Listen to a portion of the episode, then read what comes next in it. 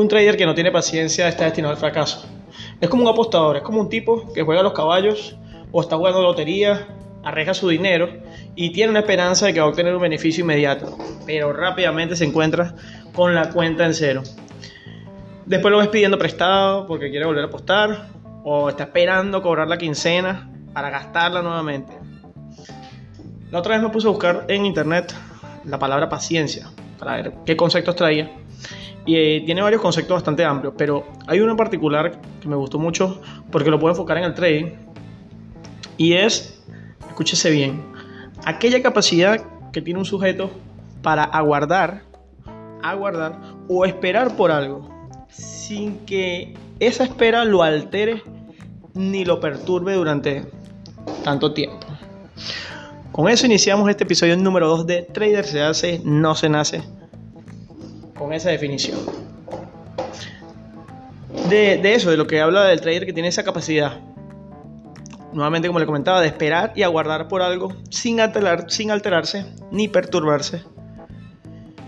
Ese es el verdadero trader. Por ejemplo, eh, quiero traer un ejemplo fresco. Eh, digamos que un trader decide, bueno, en el mercado spot comprar una moneda y tiene la esperanza de que la va a vender en el futuro para obtener obviamente una ganancia. Digamos en el mercado spot. Este, este ejemplo no, no, está tan enfocado en el mercado de futuro, digamos en el mercado spot. Eh, supongamos que esa criptomoneda es Rosé, esta criptomoneda que está muy sonada en estos días, por cierto. Deberíamos traerla al, al canal, hablar de ese proyecto, ya que es un proyecto increíble que tiene mucho futuro, mucho por delante. Entonces, bien, digamos que este trader, eh, digamos que es un trader eh, principiante, porque básicamente es el trader que todavía no controla su paciencia es un trader principiante, me incluyo allí. Digamos que este trader eh, ya hizo su investigación, hizo su análisis técnico, hizo su análisis fundamental y estima que Rosé puede tocar el dólar en el tiempo aproximado de unos 6 meses, ¿sí? según sus estimaciones, según su análisis. Entonces, bueno, realiza esta inversión. Y al día siguiente, o sea, inmediatamente de que la persona hace la, la, inversión, ese mismo día Rosé sube, empieza a subir. Y pongo este ejemplo porque fue lo que sucedió realmente. Eso fue la semana pasada. Rosé empezó a subir. Estaba, si no me equivoco, en 0,024. Eso fue por un dip, porque Rosé había tenido su máximo histórico, había llegado a 0,42. Eh, luego hubo una gran caída en el dip de diciembre.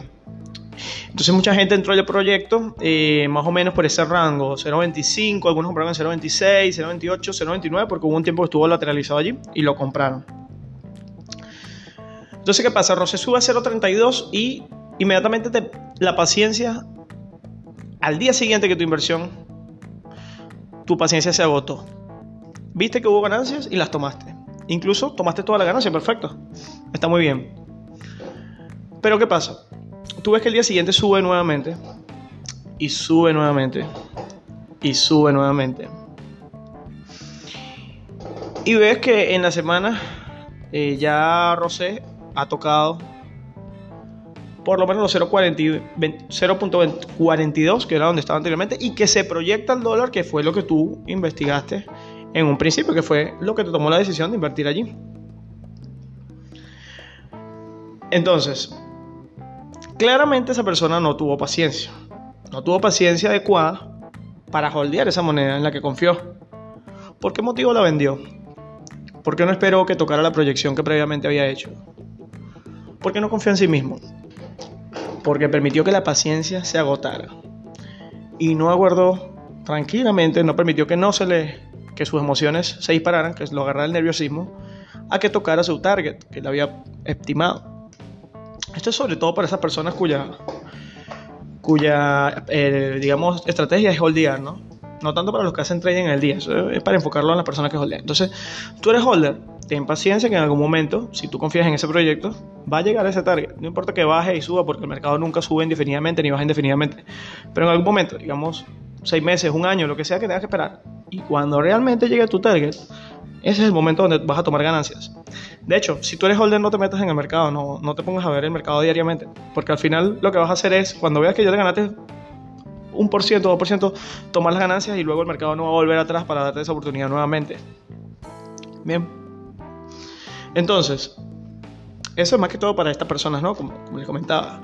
Estos traders que no, no, no es que hacen operaciones en el día, sino que holdean la moneda. Tengan paciencia. Pronto llegará ese target al el que ustedes están esperando.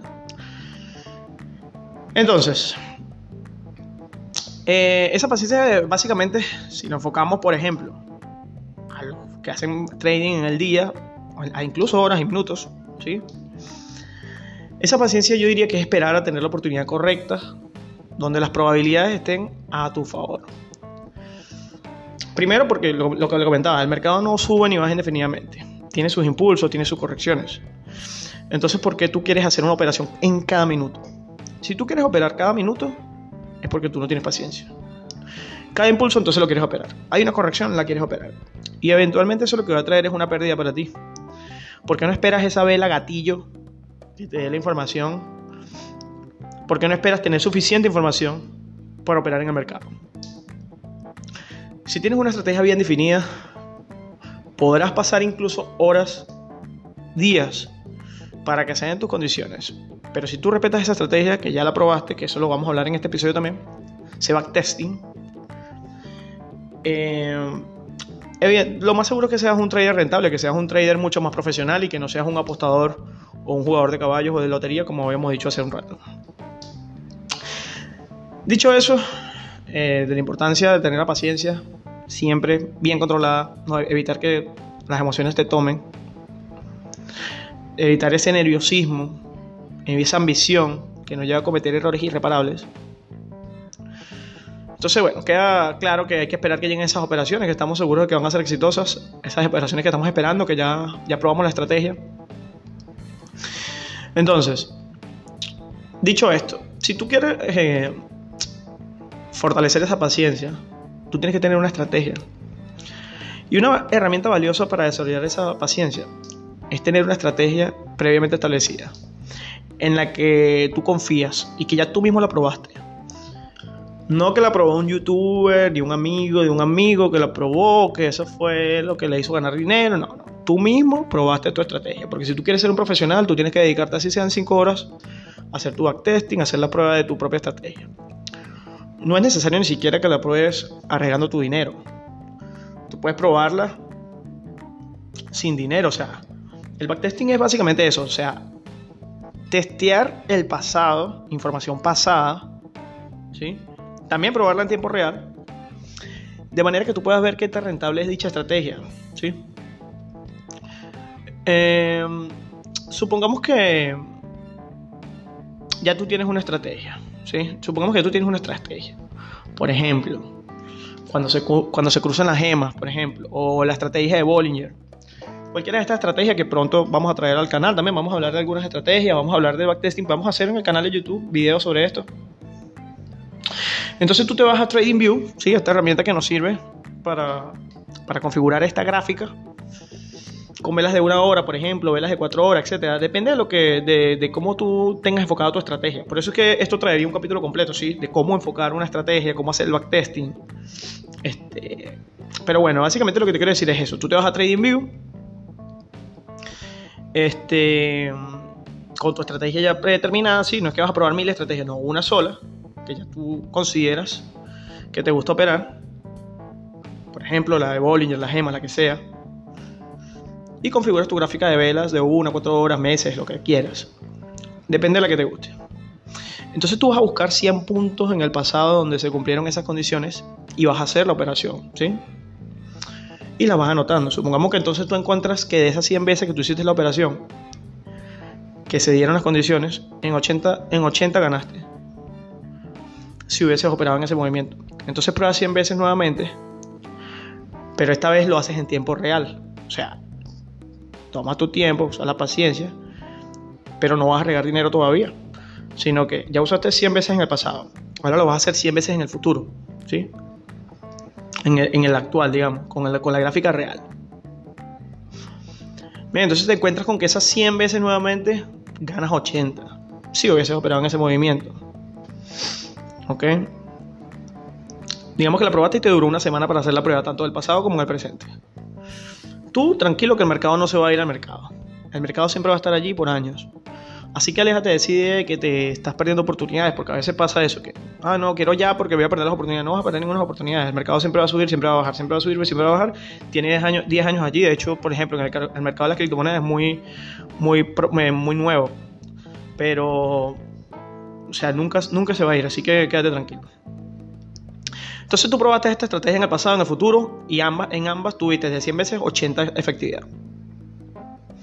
Ya te tomaste eh, el trabajo de garantizar tu estrategia y duraste así sea un mes probándola. Entonces ahí tú sí estás preparado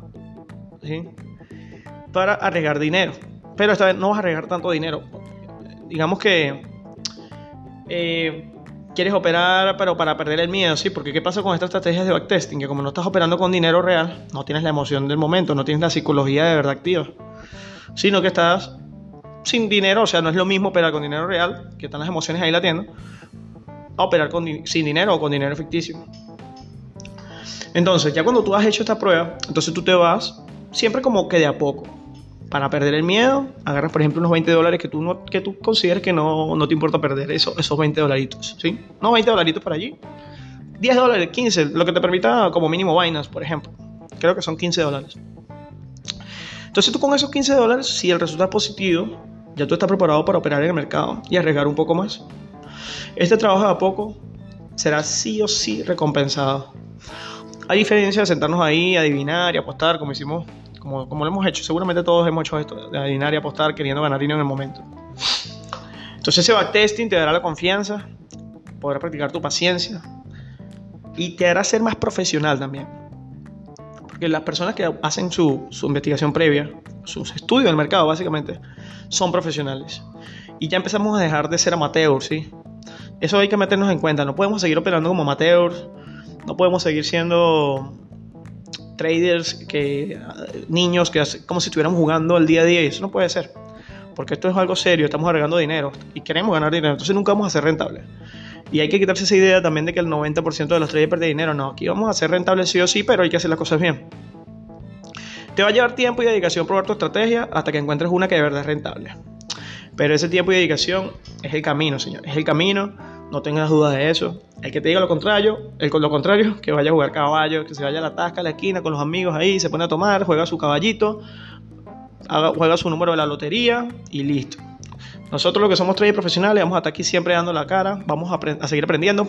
Entonces, bueno, cuéntame por allí si te pareció interesante esto, de, la importancia de trabajar la paciencia y, hacer un backtesting próximamente vamos a traer otro, otros temas más interesantes, pero este me pareció bastante interesante porque es una de las cosas que aprendí, como les comentaba en el, episodio anterior. Yo todo lo que aprendo en el día a día voy a ir trayendo un episodio, aproximadamente unos 15 o 20 minutitos, que si quieres escucharlo, quieres saber qué traje en el día, te va a gustar.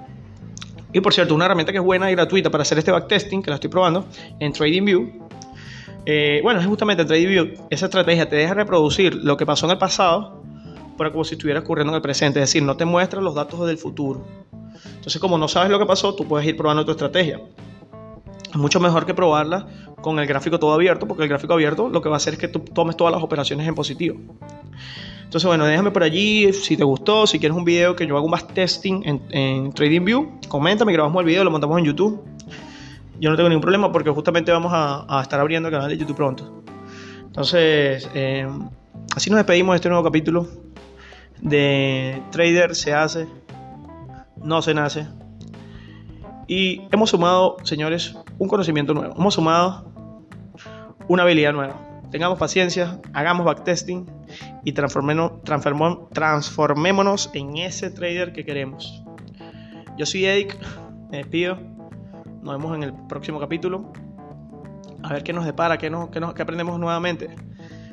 Dejen de estar operando lo loco en el, mercado, señores. Vamos a, vamos, a, vamos a volvernos profesionales. Un abrazo. Se les quiere. Nos vemos.